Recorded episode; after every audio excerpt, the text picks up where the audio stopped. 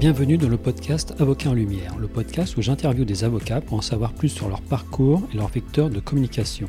Je suis Hervé Talon, gérant de la société Studio Live Production, créateur de contenu photo et vidéo. Aujourd'hui, j'accueille Mélissa Carré. Nous allons découvrir les premiers pas d'une tourangelle à Paris. Nous allons comprendre ce qu'est le droit de l'urbanisme et de l'aménagement du territoire. Et accessoirement, nous allons savoir ce qu'est la caducité d'un poste. Bonjour Mélissa. Bonjour. Pouvez-vous m'indiquer votre profession et me décrire brièvement en quoi elle consiste?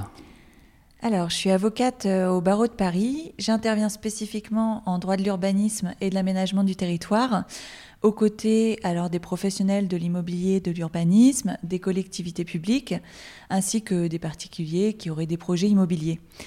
Euh, ça va en fait de la, de la recherche en fait du foncier jusqu'au commencement des travaux pour un peu synthétiser rapidement euh, cette, euh, cette matière et donc euh, j'assiste juridiquement conseil contentieux négociation l'ensemble de ces personnes dans leurs projets. Avez-vous imaginé faire ce type de métier quand vous étiez enfant? Eh bien, pas du tout. pas du tout. et encore moins de la manière dont je l'exerce aujourd'hui. Euh, moi, quand j'étais petite, je voulais être pédiatre. Je pense tout simplement parce que c'était le seul métier qui, à mes yeux, euh, bah, en allant chez le pédiatre, on s'imagine quelqu'un euh, qui travaille. Et, et, j'avais une sorte d'admiration pour ma pédiatre, très clairement. Donc, j'étais pas du tout sur, sur le métier de l'avocat. C'est venu bien plus tard. Euh, à l'occasion euh, d'un stage, d'un premier stage euh, de troisième, donc le gros stage découverte d'une semaine, mais qui, qui, nous reste quand même un peu tous ancrés dans nos mémoires. et alors ce qui est marrant, c'est que j'ai fait un stage chez un avocat en droit des sociétés, donc pas du tout le domaine dans lequel j'exerce, et je dirais même que c'est pas du tout la manière dont j'exerce aujourd'hui. Donc euh, c'était voilà l'avocat plaidant, euh, l'avocat euh, qui, bah, qui, portait plus sa robe que, que moi. je vous l'expliquerai ensuite, mais effectivement moi je la porte assez peu parce que je fais quand même beaucoup de conseils. Et, et donc il y a eu cette première, cette première expérience où ce, cette qualité de sachant en fait m'intriguait. Euh, et, puis entre-temps, après, voilà, je suis passée par divers projets dans mon enfance. Euh, j'ai même eu envie d'être hôtesse de l'air, donc pour vous dire que voilà, on a le droit de changer d'avis. Et puis finalement, je suis revenue à, des études de droit, euh, donc assez, assez classiquement après un bac scientifique. donc c'est et je me suis plus trop posé de questions ensuite. Y avait-il des avocats autour de vous dans votre famille ou, ou autre? Euh, non, moi, j'étais pas du tout entourée par, euh, par des avocats, que ce soit famille ou, proches. Euh, c'est vraiment, c'est vraiment voilà, l'idée que je me faisais du métier. Alors, de manière générale, j'ai commencé mes études de droit sans pour autant me dire je veux absolument être avocate. C'était du droit de manière générale. Ça aurait pu être euh, magistrat, il y a eu un moment j'y ai pensé. Euh, commissaire de police aussi, euh, je pense que je suis passée par un peu toutes les phases. Mais n'ayant pas d'avocat autour de moi, c'est vrai que j'ai pas eu cette chance-là. de connaître la profession de l'intérieur.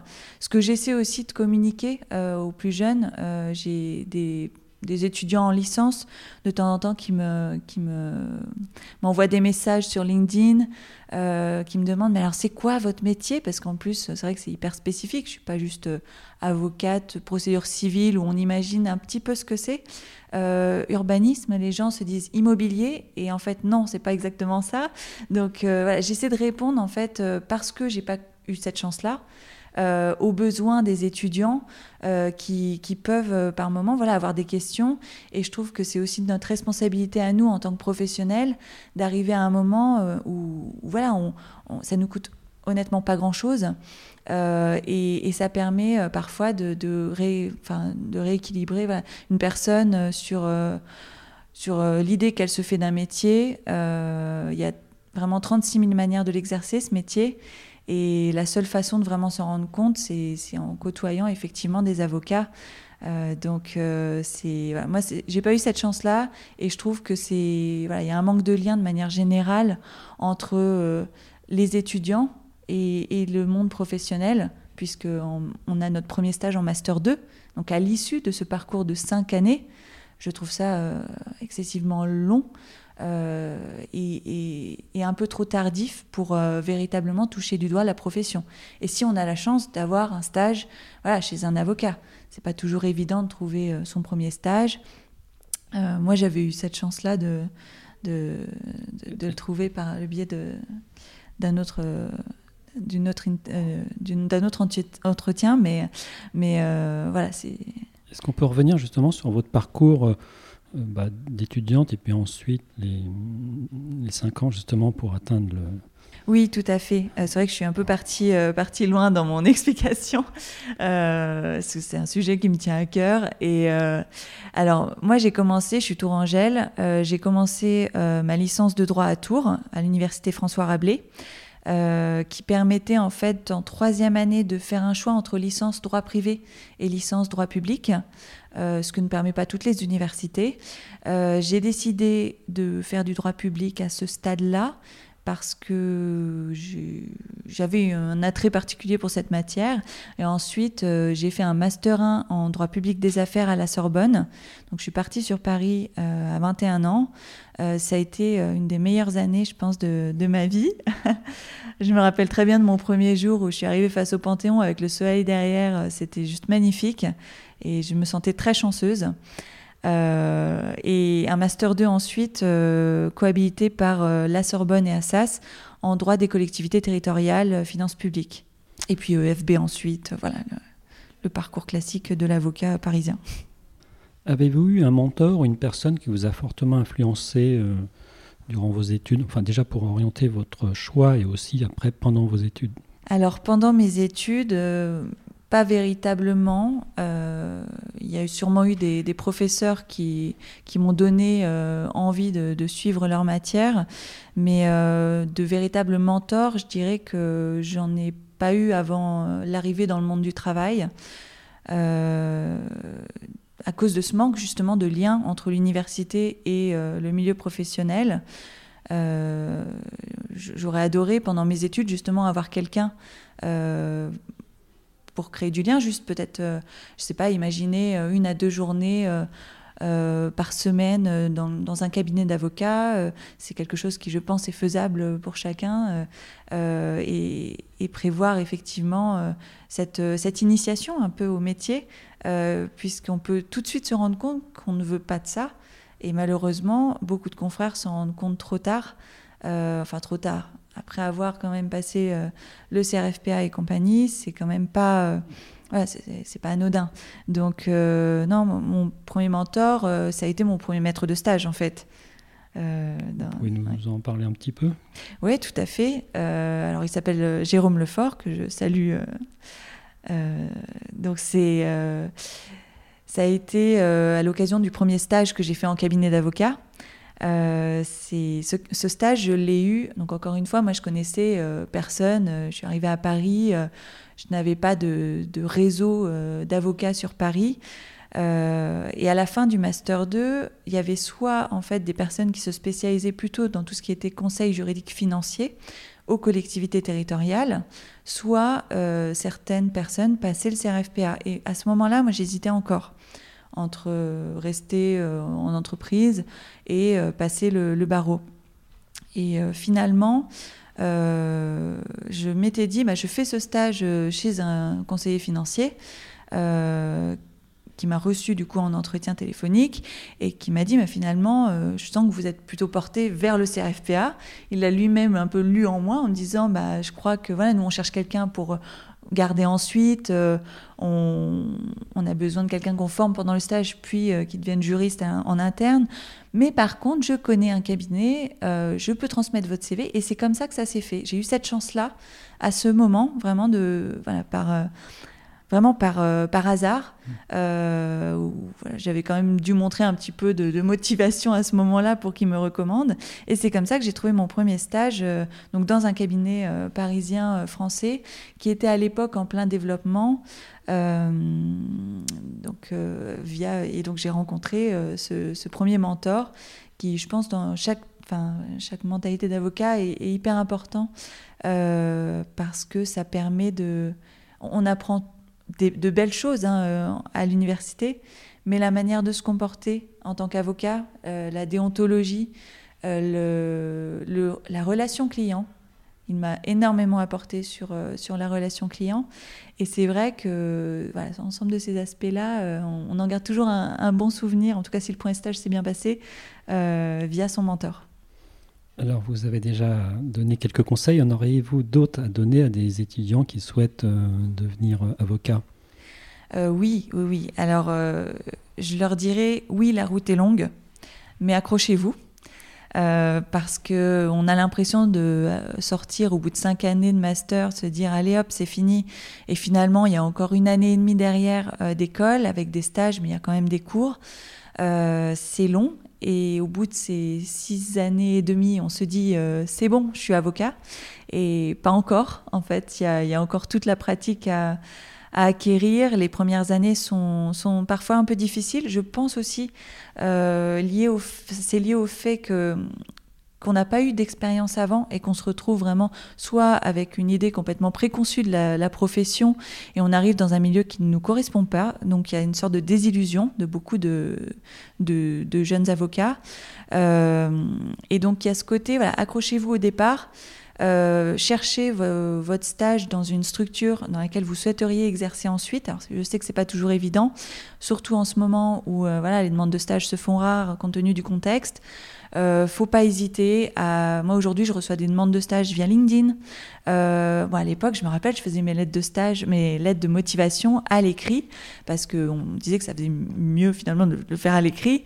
Euh, et, et on se retrouve en fait aujourd'hui voilà, à prendre des contacts assez.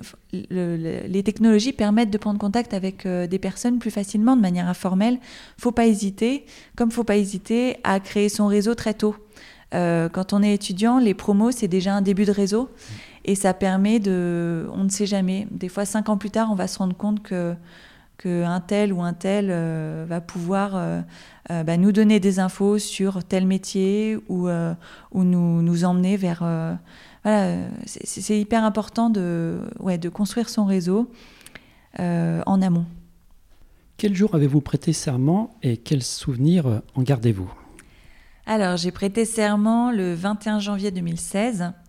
Euh, une journée un peu froide. Euh, je m'en rappelle parce que il y avait une queue devant donc, la cour d'appel, là où on prêtait serment. Euh, et je me rappelle de ma mère et mes frères et sœurs qui ont, fait, qui ont attendu une heure et demie dehors, glacés, juste pour me voir pendant dix minutes. Euh, prêter serment euh, et, c'était assez, assez marrant. Alors j'ai eu la chance d'avoir euh, mes proches autour de moi, ma famille et également mes collègues. en fait, j'ai commencé un premier stage dans un cabinet dans lequel j'ai fait ma première collaboration. et on avait déjà créé un certain lien. Ça faisait, j'avais fait plusieurs stages hein, le temps de, de l'IEJ, donc il y avait une vraie une vraie amitié qui s'était créée. Et donc, je me suis retrouvée avec ma famille d'un côté, euh, mes camarades de, travail de l'autre. Euh, ça a été un super moment. Je me suis sentie soutenue.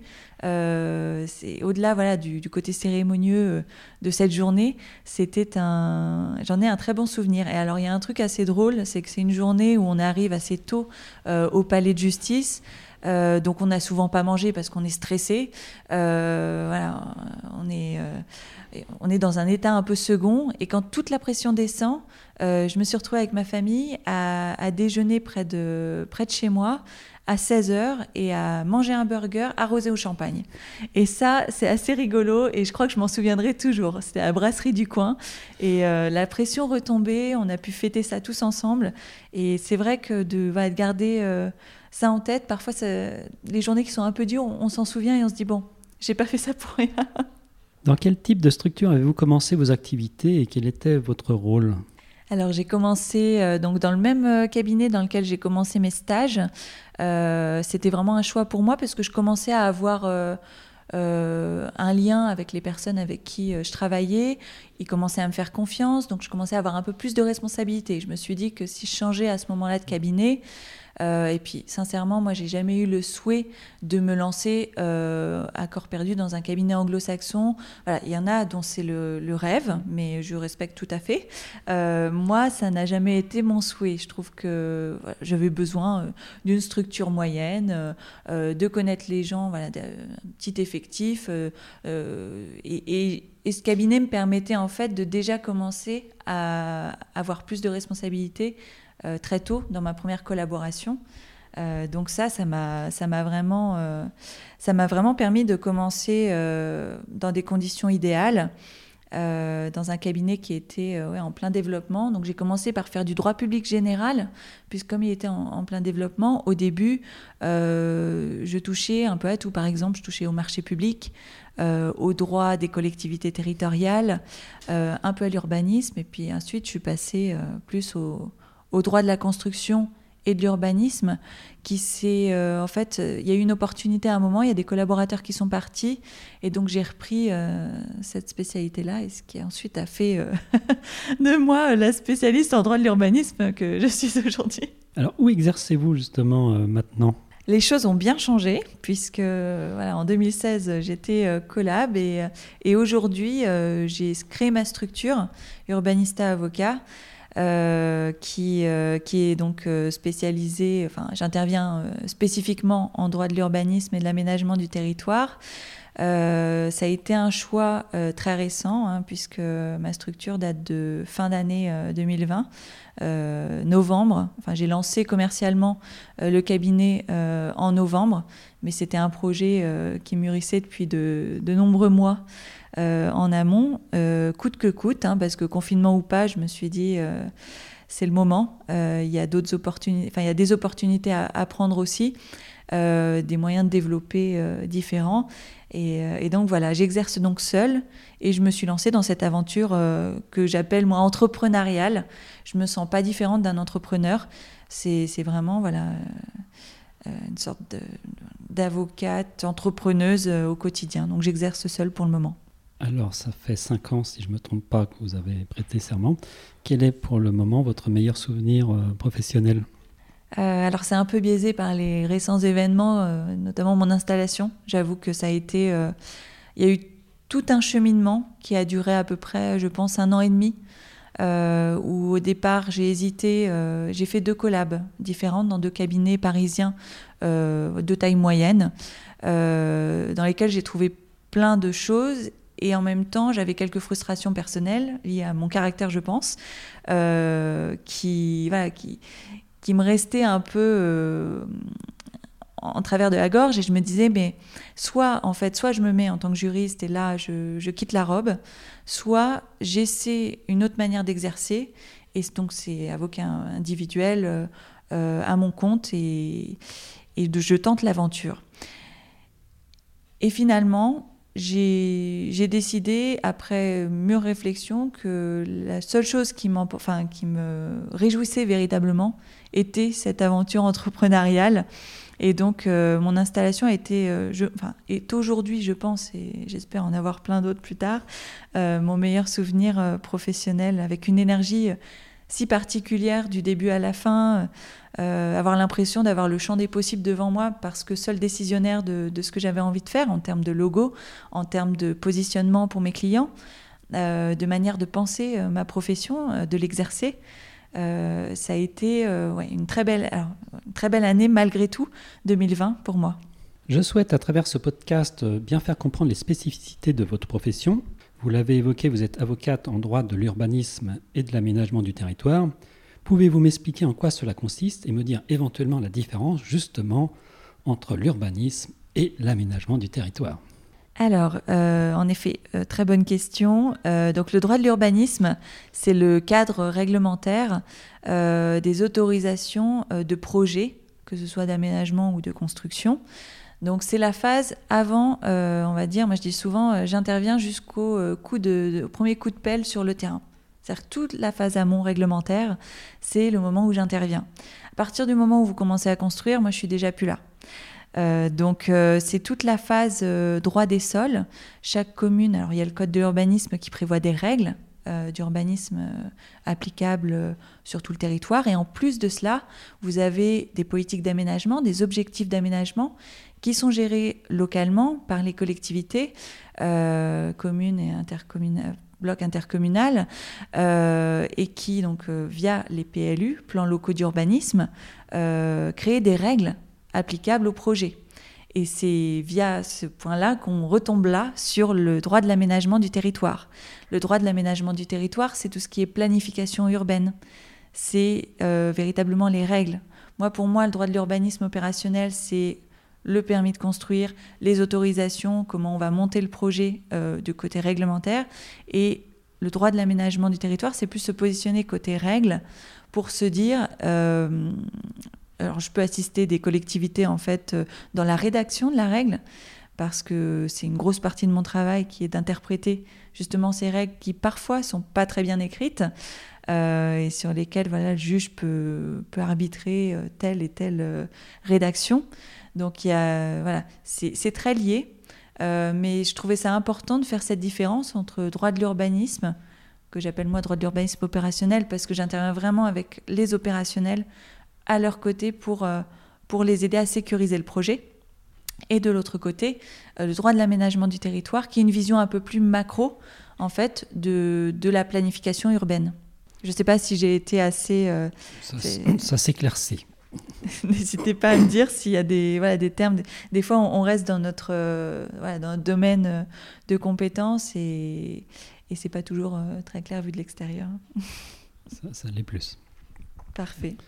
Malgré tout, j'ai lu l'un de vos posts LinkedIn qui tenait en trois mots caducité des POS, POS. Alors, je suis néophyte dans le domaine du droit, mais aussi dans le domaine de l'urbanisme.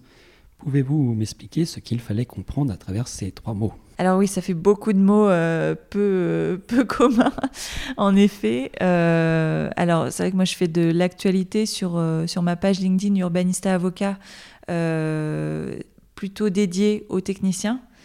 du droit. Et donc, effectivement, caducité des postes, j'imagine que ça ne vous a pas dit grand-chose.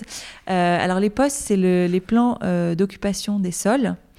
Euh, ancêtre du PLU, plan local d'urbanisme, qui en fait euh, voilà, permettait une planification euh, au niveau communal des règles d'urbanisme. Mais petit à petit, ils ont été enfin, ils ont survécu en fait, ils ont vécu en parallèle du, du plan local d'urbanisme pendant très longtemps. Donc les communes qui n'ont pas refait de démarche pour faire évoluer leurs règles d'urbanisme sont restées sur du POS. Et les communes qui ont fait évoluer règles sont parties sur du plan local d'urbanisme. La différence entre ces deux documents, c'est euh, les documents qui les composent, notamment un projet d'aménagement de développement durable. Euh, mais ça, je vais peut-être pas rentrer dans les détails, ça commence à être un peu, un peu technique. Mais, euh, mais c'est en fait c'est une évolution législative vers plus de, de, de règles d'urbanisme et en même temps plus de possibilités pour une commune d'avoir euh, la maîtrise de ces règles. Euh, donc les, les POS avaient de toute manière vocation un moment à disparaître, puisque les PLU devaient les remplacer. Et pendant des années, les POS sont restés aux côtés des PLU. Et euh, depuis la loi Allure de 2014, avait été inscrit, le législateur avait inscrit ce, principe de caducité des POS à un moment. Euh, pour dire bon bah maintenant c'est fini, on passe sur du PLU. La conséquence de cela était euh, bah, le vide juridique, donc on avait prévu euh, de quand même utiliser les règles du code d'urbanisme, qu'on appelle le règlement national d'urbanisme, euh, mais c'était une sorte de sanction pour les communes, parce que si elles n'étaient pas passées au PLU, et bien évidemment, il n'y a pas que des raisons juridiques, il y a des raisons bah, de budget. Euh, toutes les communes n'ont pas le budget de lancer euh, une procédure pour prendre un bureau d'études et faire un PLU. Donc il y avait beaucoup de petites communes, qui, encore beaucoup de petites communes aujourd'hui, qui ont des difficultés sur ce point. et petit à petit, en fait, depuis la loi Allure, systématiquement, le législateur a décalé cette caducité. Jusqu'au 31 décembre 2020, qui a priori voilà, est resté figé euh, à cette date-là. On s'attendait à ce qu'il y ait un nouveau report Mais finalement, euh, alors il y a peut-être des aménagements à venir justement pour ces petites communes qui se retrouvent un peu pieds et poings liés euh, euh, avec ces règles d'urbanisme.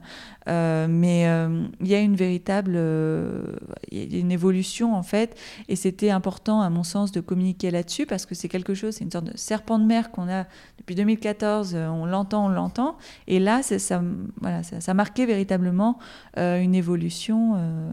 Du, pour une fois on n'y croyait finalement plus. Et finalement, si, si, le poste euh, est devenu caduque euh, au 31 décembre 2020. Voilà toutes les explications. Merci beaucoup. Je vous en prie. Les avocats font partie des professions réglementées dans le secteur juridique, comme les notaires, les huissiers de justice et autres commissaires-priseurs. Quels sont les vecteurs de communication dont vous disposez? Alors effectivement, on est une profession réglementée, ce qui ne facilite pas toujours la tâche pour communiquer. Euh, alors euh, moi j'ai décidé de mettre en avant euh, mon site internet. Ça a été la première chose sur laquelle j'ai voulu travailler parce qu'une identité numérique est nécessaire aujourd'hui. Je, vois comment je fonctionne aussi, c'est-à-dire que quand je cherche, cherche quelqu'un sur Google dès que je le connais pas, donc je le fais pour les médecins. Donc pourquoi je le ferais pas pour les avocats? Et c'est hyper important de, de se retrouver au-delà des annuaires d'avocats qui existent par ailleurs. Euh, je trouve qu'un site internet est hyper important, c'est une, vitrine, enfin, une vitrine, et en plus de cela, ça peut devenir un véritable outil de communication. Moi, je l'ai voulu euh, interactif avec, euh, et pensé pour l'utilisateur, avec des possibilités de me contacter directement avec un, formulaire assez accessible, avec des prises de rendez-vous en ligne pour des rendez-vous véritablement juridiques, c'est-à-dire là où on a l'impression que l'avocat n'est pas accessible. D'ailleurs, les honoraires sont rarement évoqués sur les sites internet d'avocats. Donc on se dit en plus, ça va me coûter une blinde, je ne sais pas euh, où je vais, donc je ne vais surtout pas l'appeler. Euh, j'ai voulu mettre en avant euh, des, bah, des, tarifs qui sont forfaitaires, des rendez-vous unitaires si une personne a une question qu'elle souhaite étudier, faire étudier ses documents par un avocat et repartir au bout d'une heure avec des solutions c'est possible aussi. Euh, on peut intervenir en coaching juridique comme ça. Et c'est comme ça que j'ai un peu pensé mon site internet en fait. Essayer de le rendre un peu, comme diraient euh, les personnes du marketing, call to action, euh, pour le rendre plus interactif. À côté du site internet, je travaille pas mal sur LinkedIn. je trouve que c'est un, vecteur intéressant de, communication et de développement pour les avocats. Euh, ça permet euh, de fédérer quand même pas mal de, personnes autour de soi. Et ensuite, moi, je communique sur mon expertise via la rédaction d'articles euh, que je mets à la fois sur mon site internet et que je publie sur d'autres supports.